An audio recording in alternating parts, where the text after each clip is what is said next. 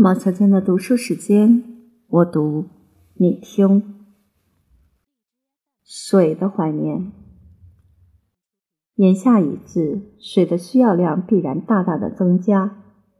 可是家家户户水龙头一扭开，水就鼓鼓的来了，送到你厨房里，送到你浴室里，送到你嘴边。龙头一关，水就停止了。随时的开关。随处的开关多方便呀！我们可曾想到，这一开一关之际，背后有多少人在为我们服务？我们又可曾想到，每人节省一滴水，可为国家节省多少人力物力吗？我每回扭开水龙头，大量的用水冲洗厨房或前后院时，觉得水来得这般容易，用得如此痛快。心里就有一份被现代文明宠坏了的折服感，耳边也仿佛响起老一辈人的频频告诫：水不能用得太费，太费了会醉过的。想起早年的农村生活，哪有什么自来水呢？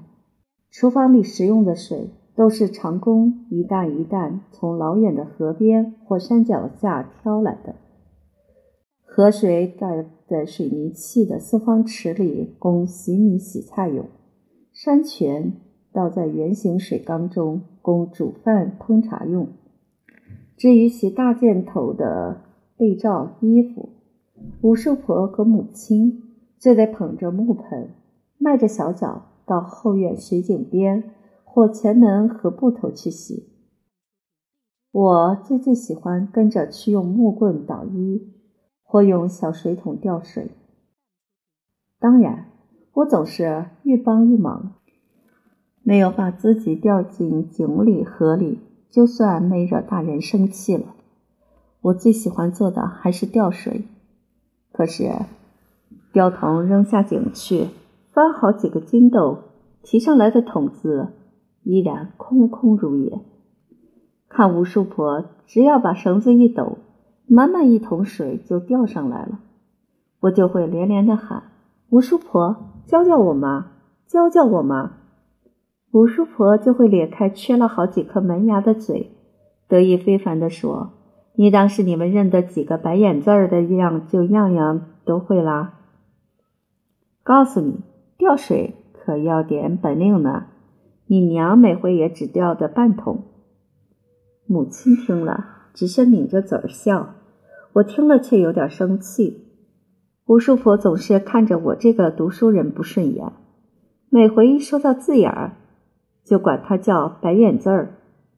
字怎么会是白眼的呢？就因为他自己一个大字儿不识认的，觉得个个都在对他翻白眼吧。山泉是非常清冽的，母亲说。喝山泉就跟喝西洋参汤一样的补，现在想想，一定是矿物质含量多之故吧。可是出水泉的地方离我们的房子很远，长工挑水着实辛苦，所以大家都得格外节省的用，尤其是缺少雨水的旱田。有一次，我把一个布姑娘泡在水缸里洗澡，被母亲罚跪。一个钟头不许起来，还是外公讲情，叫我帮着用洗米洗菜的水擦地，要我懂得水该怎么个用法，怎么个节省法。每天母亲都用小竹勺舀一杯山泉，恭恭敬敬地捧到佛堂里，供在观音菩萨前面，叫做净水。第二天把净水倒在铜壶里。煮开了泡茶给外公喝，外公边喝边赞叹：“好香甜的净水，真是清心补肺、延年益寿呢。”外公说：“佛法无边，一杯一勺的净水，菩萨会化出汪洋大海那么多的水，供人间灌溉田畴。”他说：“如果地方上人人都潜心敬佛，个个爱惜物理。”就一定不会闹旱灾水灾的。庄稼人靠天吃饭，最盼望的是风调雨顺。要想风调雨顺，就得平时积福积德。不但要爱惜粒粒皆辛苦的谷米，爱惜一株菜、一颗豆子，就连取之不尽、用之不竭的水，也是非常爱惜的。遇到万不得已要多用点水的时候，大家都会喃喃的边做事边念起水神经来，生怕用水过多激怒了神灵，来个大旱灾或大水灾。水神经也跟太阳经、月光经似的，母亲念起来抑扬顿挫，格外好听。她念的经我都会背。水神经好长，开头的四句非常文雅。佛说水神经无量无边功德深，春风若恋人间事，汪洋楚水寄生灵。好个春风若恋人间事！乡下人怎么这样富于幽默感呢？夏天是用水最多的日子，若遇久旱遇雨，乡长就会向各家各户捐款，在庙里念几堂经，称为拜水称，表示对水神的感谢或告罪。这固然是农村社会的迷信。但那一份醇厚的民风，也就见之于对神奇的尊敬与信赖。国家搬到杭州以后，开始用自来水了。一扭开龙头，水就潺潺而至。母亲真是又惊又喜又叹息。每回一开水龙头，就忙不迭地关上，连声说：“阿弥陀佛，真真太方便，真真太享福了啊！”幸得那时还没有抽水马桶的设备，他若是眼看万马奔腾似的自来水冲洗马桶，真不知要怎么个心痛，怎么个念水神经祈求水神赦罪呢？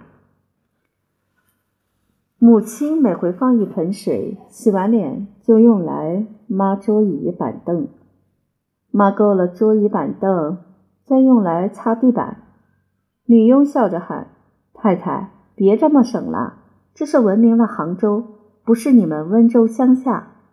自来水要多少有多少，不用你挑，不用你抬的。母亲却正色道：“话不能这么说。不论杭州、温州，水上菩萨总只有一位啊。我们用什么东西，不爱惜都是罪过的。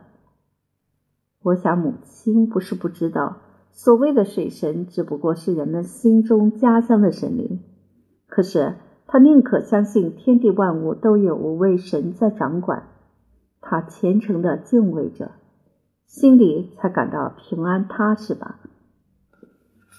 台湾四面环水，而食用的水还是有赖天降甘霖，以及民间平时的节省用水和对森林的保护。幸得数十年来科技的突飞猛进，各座大水库的建设，充分发挥了水利调节之功。可是天然雨水究竟非人力所能为，就算人造雨吧，仍得依赖天时。